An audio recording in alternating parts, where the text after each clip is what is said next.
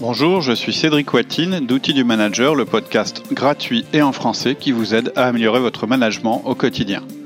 Loin de la théorie et des solutions compliquées, nous vous proposons toutes les semaines des outils pratiques et performants que vous pourrez mettre en œuvre immédiatement.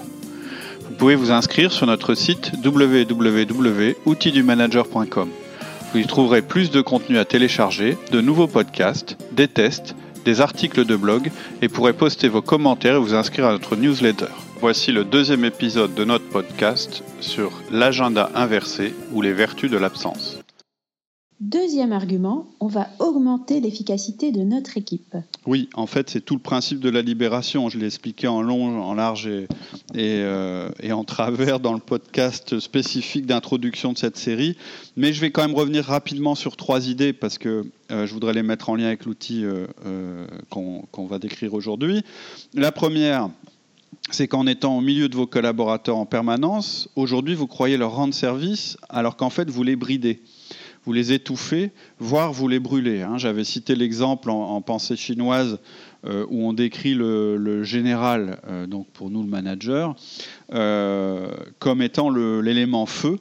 Or, on dit du feu qu'il doit réchauffer et éclairer, mais surtout pas brûler. Et pour vos collaborateurs et vous, c'est pareil. Ils doivent pouvoir compter sur vous régulièrement.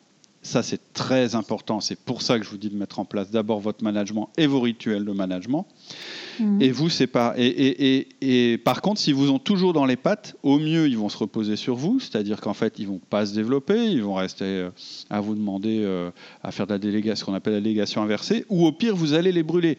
C'est-à-dire qu'avec votre énergie, votre passion, etc., en fait, vous allez un peu les, pousser à bout et les empêcher de se développer. Bref. Belle image en étant moins. ouais. Ouais, ah, Oui, oui, moi ça me parlait assez. Donc en étant moins là, en fait, vous allez quelque part les obliger à se développer, à se débrouiller, et vous, vous allez vous obliger à les guider par le pourquoi plutôt que par le comment. Il y a, il y a un podcast qu'on a fait, euh, qu'on a mis aussi dans cette série, qui s'appelle Manager par le pourquoi plutôt que par le comment. Hmm, super intéressant. Deuxième idée évidente aussi, c'est qu'en fait, vous allez être obligé de laisser de la place à la confiance, à l'autonomie et à l'entraide. Et ça, c'est très important parce que l'intelligence collective, elle ne peut pas se développer sans ces trois éléments, la confiance, l'autonomie et l'entraide. Et c'est aussi ça, d'ailleurs, qui va augmenter la fidélisation, en fait. C'est l'utilisation de cette intelligence collective, parce que c'est très agréable de travailler de cette manière-là.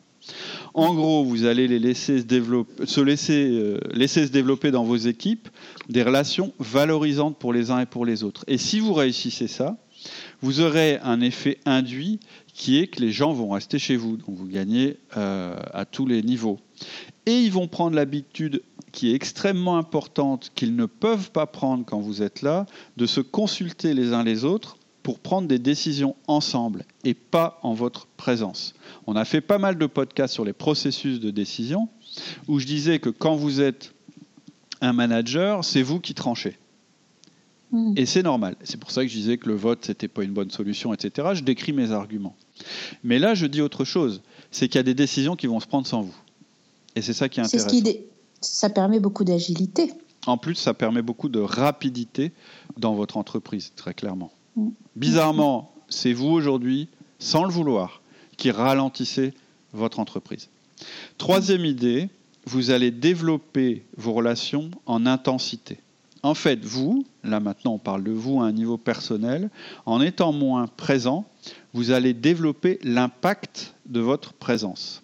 Je vais prendre un exemple qui, sera peut-être familier aux mamans. Très souvent, quand la maman est plus souvent à la maison au quotidien, les enfants ne l'écoutent plus beaucoup. Et alors que le papa qui intervient, alors je suis assez traditionnel dans ma vision, hein, mais je le dis quand même, on peut inverser, mais disons que celui des parents qui est le moins présent, bizarrement, il aura un impact démultiplié c'est injuste, mais c'est souvent ce qu'on observe. C'est-à-dire que quelqu'un qui est tout le temps là, et ben finalement, euh, on s'habitue à sa présence, et puis on s'habitue, euh, on, est, la, relation est moins intense. Alors, je suis pas en train de dire que vos collaborateurs ce sont vos enfants, ni en train de dire que dans tous les couples c'est la maman qui est plus là et le papa qui est moins là, etc. C'est vraiment une image que je vous donne. Ce que je veux dire, c'est qu'il y a une relation directe entre l'intensité et le charisme.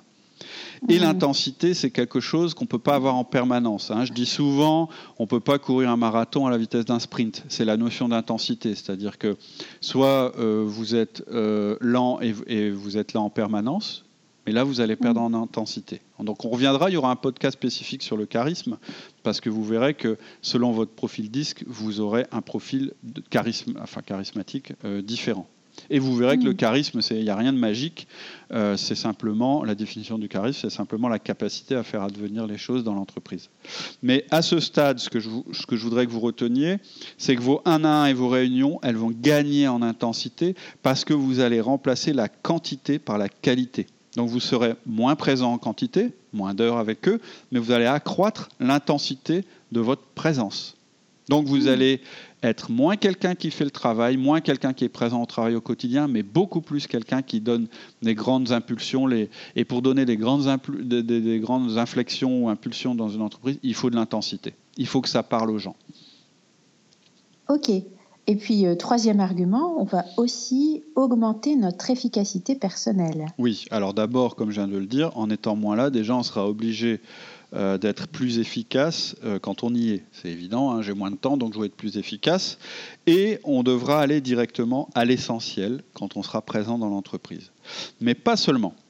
On va aussi augmenter notre focus. C'est un des principes du focus, j'en ai parlé déjà dans mes articles de blog. Pour être capable de maintenir une attention focalisée, il faut être reposé. C'est comme un muscle il vous faut en permanence faire des allers-retours entre le quotidien de votre équipe et votre vision stratégique. Vous ne pouvez pas être tout le temps dans l'un ou tout le temps dans l'autre. Vos grandes idées, par exemple, elles vont pas naître au travail. Elles vont naître en dehors du travail. Par contre, leur mise en application, elle va bien situer au travail et avec vos équipes. Donc il est vital que vous laissiez votre subconscient travailler tranquillement et ça demande du temps. Les grandes idées, les résolutions importantes se nourrissent de votre quotidien, c'est sûr, parce qu'il faut qu'elles soient ancrées dans votre quotidien, mais elles ne peuvent émerger que si vous n'êtes plus dans votre quotidien. Vous devez leur laisser de la place. Et votre engagement dans l'entreprise, par contre, il doit être intense. Être intensément engagé demande beaucoup d'énergie. Vous ne pouvez pas l'être en permanence. En résumé, vous serez créativement productif si vous réussissez à la fois à ce que votre travail soit toujours au premier plan de vos priorités, de vos préoccupations, mais que votre esprit soit libre. En fait, en modifiant votre agenda, vous allez permettre à ce processus mental d'aller-retour de se mettre en place. L'agenda, ça va devenir vraiment la représentation de cet aller-retour. D'ailleurs, tu dis souvent que notre agenda ne doit jamais être plein. Oui, ça c'est un principe d'organisation. Euh, votre agenda, il doit avoir des interstices et des respirations pour un tas de raisons. Et d'ailleurs, aller tous les jours au travail sans se poser de questions, en fait, c'est remplir son agenda. C'est pas conscient, c'est pas écrit dans l'agenda. J'étais au bureau, mais vous y étiez. On ne le voit pas physiquement, on ne le lit pas dans l'agenda, mais en réalité, tous les interstices de votre agenda, ils sont remplis par ça. On n'a pas aménagé de respiration et de souplesse. Si on reprend l'analogie de la boîte qu'on avait et des boules qu'on avait euh, prises dans notre podcast sur la délégation, qu'il faut absolument que vous écoutiez évidemment, plus vous montez en responsabilité, plus il doit y avoir d'interstices dans votre boîte. C'est-à-dire que votre boîte, elle est toujours la même, vous avez toujours autant de temps que vous soyez un poste de direction ou que vous soyez un poste de contributeur individuel. Ce qui change, c'est la taille de vos responsabilités, la taille des boules que vous allez mettre dans votre boîte. Et plus elles sont grosses, plus il faut qu'il y ait d'espace entre elles, plus il doit y avoir de respiration. Et si votre agenda est plein, il est trop plein, il vous rend incapable de souplesse et d'enrichissement. Tu nous parles de gestion du temps là Oui, et d'ailleurs, je vais avancer un petit peu. Aujourd'hui, euh, quand on a parlé, parce qu'on a une série qui s'appelle Le Manager Organisé, on a parlé d'optimisation du temps. Mais il y a une autre notion dont je voudrais vous parler aujourd'hui, qui est différente, qui est un peu plus théorique, je dirais même philosophique, mais qui est primordiale si vous êtes un dirigeant. Il s'agit des deux manières de voir le temps selon les Grecs. Il s'agit du chronos et du kairos. Alors ça va vous paraître théorique, mais vous verrez, qu'ensuite, euh, ça a des applications concrètes. Donc qu'est-ce que c'est le chronos et le kairos? Le chronos, c'est notre notion traditionnelle du temps. Le temps qui s'écoule et qu'il faut optimiser. On en a tous la même quantité, c'est la richesse la mieux répartie dans le monde, on a tous 24 heures par jour. Et donc l'avantage va aller à celui qui saura le mieux mettre à profit son temps on voit bien qu'il y a une notion quantitative. On peut le compter, le mesurer, il faut remplir, il faut combler les vides. Et aujourd'hui, on a plein d'outils qui nous permettent d'aller plus vite. C'est-à-dire, puisque la boîte est limitée, eh ben, on va accélérer les choses dans la boîte, au sein de la boîte. C'est-à-dire qu'on va mettre plus de boules possible, on va la remplir le plus possible. Mais là, il y a un grand danger, c'est qu'un planning trop plein vous prive de temps en réalité. Il est quantitatif. C'est-à-dire que si vous êtes efficace, c'est pas pour être efficace. Si vous êtes efficace, c'est pour vous aménager des, moments de vide. Et c'est important que vous ayez ces moments de vide. Et c'est là qu'entre la notion de kairos, qui est une autre vision du temps, circonstancielle, c'est-à-dire qui dépend des circonstances.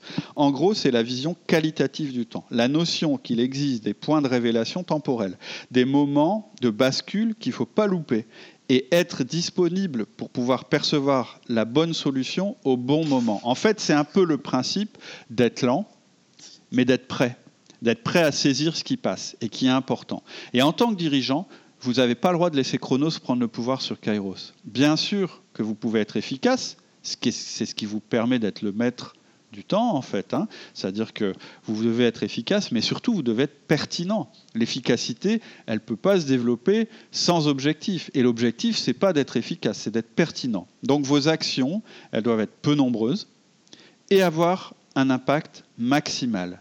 C'est-à-dire que en cultivant votre absence, vous allez donner plus de pouvoir à Kairos. Et Kairos, ça doit être le maître de, et Chronos le serviteur. Vous devez maîtriser votre temps, ça c'est du Chronos, mais vous devez pouvoir tout arrêter et tout remettre en question devant une priorité qui émerge, et ça c'est du Kairos.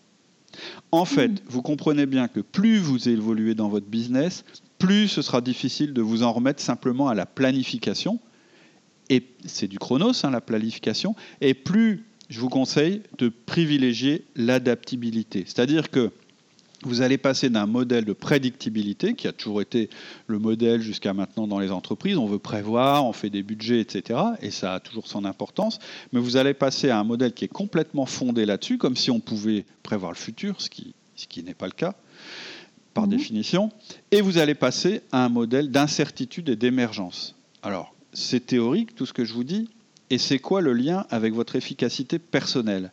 Eh bien, l'enjeu maintenant, ça va plus être d'optimiser votre agenda, ça va être de le vider. De le vider de ce qui n'est pas essentiel, sinon vous allez rater votre rendez-vous avec Kairos.